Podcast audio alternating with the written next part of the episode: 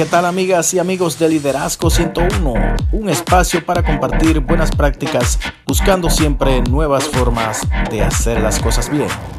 Bienvenidos. El guepardo y la gacela. Entonces, quiero empezar haciendo una pregunta. Si, si usted fuera un animal salvaje, ¿qué le gustaría ser? ¿Un guepardo o una gacela? Dice John Maxwell en su libro Aprendiendo del fracaso que cada mañana el guepardo tiene que levantarse y correr más rápido que la gacela más lenta de la selva, o de lo contrario, morirá de hambre. Por otro lado, la gacela cada mañana se tiene que levantar y correr más rápido que el guepardo, o morirá en sus garras. En conclusión, no importa si usted es un guepardo o una gacela, usted debe levantarse todos los días y empezar a correr. Esta metáfora nos enseña que, que, tenemos que estar en movimiento, estar listos para cometer errores y dominar el miedo. Nunca nadie ha conseguido nada sin moverse, sin perseguir un sueño. Hay personas que esperan que su vida cambie sin hacer nada. Dice Jim Rohn, si siempre haces lo mismo, si siempre haces lo mismo, siempre obtendrás el mismo resultado. O sea, no puedes esperar que las cosas cambien sin tú cambiar. Debemos estar listos para aceptar los errores y aprender de ellos. Dice también John Maxwell que si estás cometiendo errores es porque estás en el camino de hacer algo grande. Si no cometes errores es porque no te estás moviendo lo suficiente.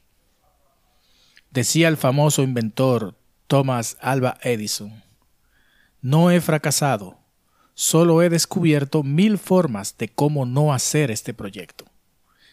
Bien, la tercera enseñanza de esta corta parábola que hace John Maxwell es que debemos vencer el miedo.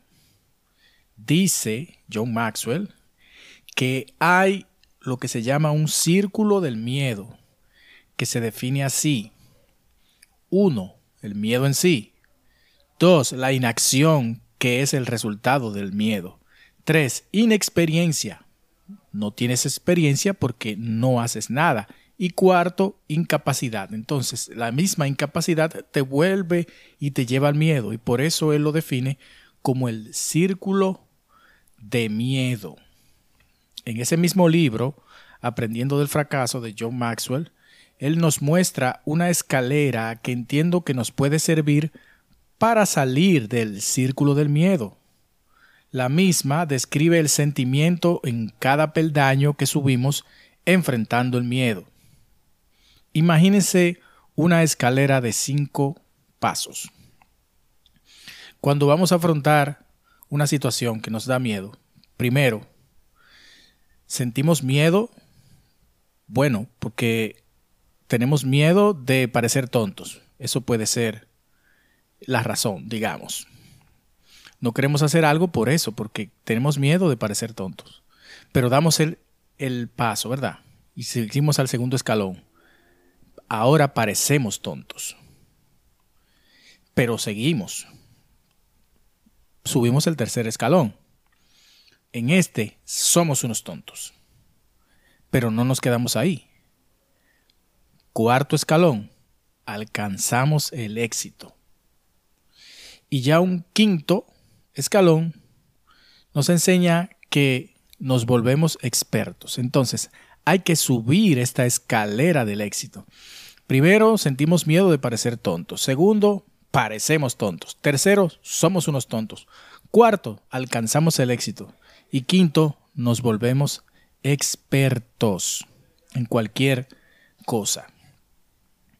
Si vemos los retos con este pensamiento de la escalera, sin duda comprenderemos que el éxito está en movernos, aprender de los errores y dominar el miedo.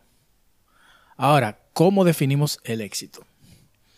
según la Real Academia de la Lengua Española, el éxito es el feliz final de un negocio o de una acción. Para mí, el éxito, en el contexto de este discurso, es lograr el propósito de vida, aquello que te hace sentir verdaderamente realizado y que es diferente para cada quien. Según Víctor Frank, psiquiatra que estuvo recluido en los campos de concentración nazi, en su libro El hombre en busca de propósito, él dice, todo aquel que tiene un qué encuentra un cómo. El qué es el propósito de vida. El cómo es el liderazgo. Asimismo, Ralph Smedley, creador de Toastmasters, también nos enseña esa misma línea, que el liderazgo es el camino a una vida con propósito. Ahora bien, debemos ser cuidadosos cuando definimos nuestro propósito. Este no debe ser, por ejemplo, tener mucho dinero.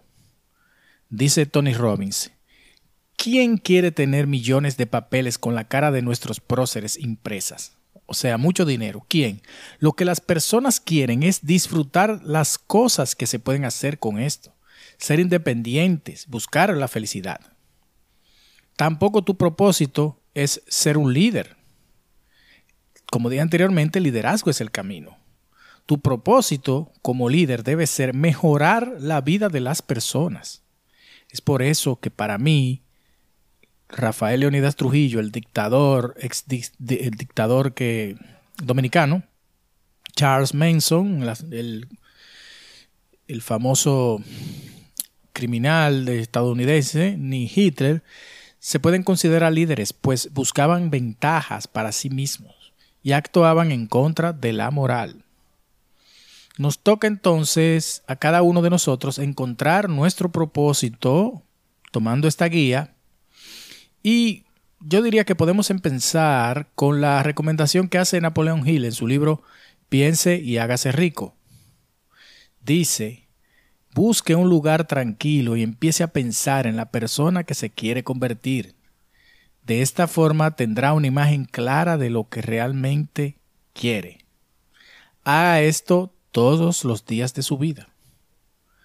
Bueno, debemos complementar esto con que después debes fijarte metas y tomar acción. Ser perseverante, llenar nuestras mentes de pensamientos positivos y tomar acción. Sobre todo, debemos recordar eh, que no importa si eres un guepardo o si eres una gacela. Dice John Maxwell que cuando amanezca debes empezar a correr. Si tienes preguntas o comentarios, no dudes en contactarme en tomedi.yahoo.com y aprendamos nuevas formas de hacer las cosas bien. Hasta la próxima.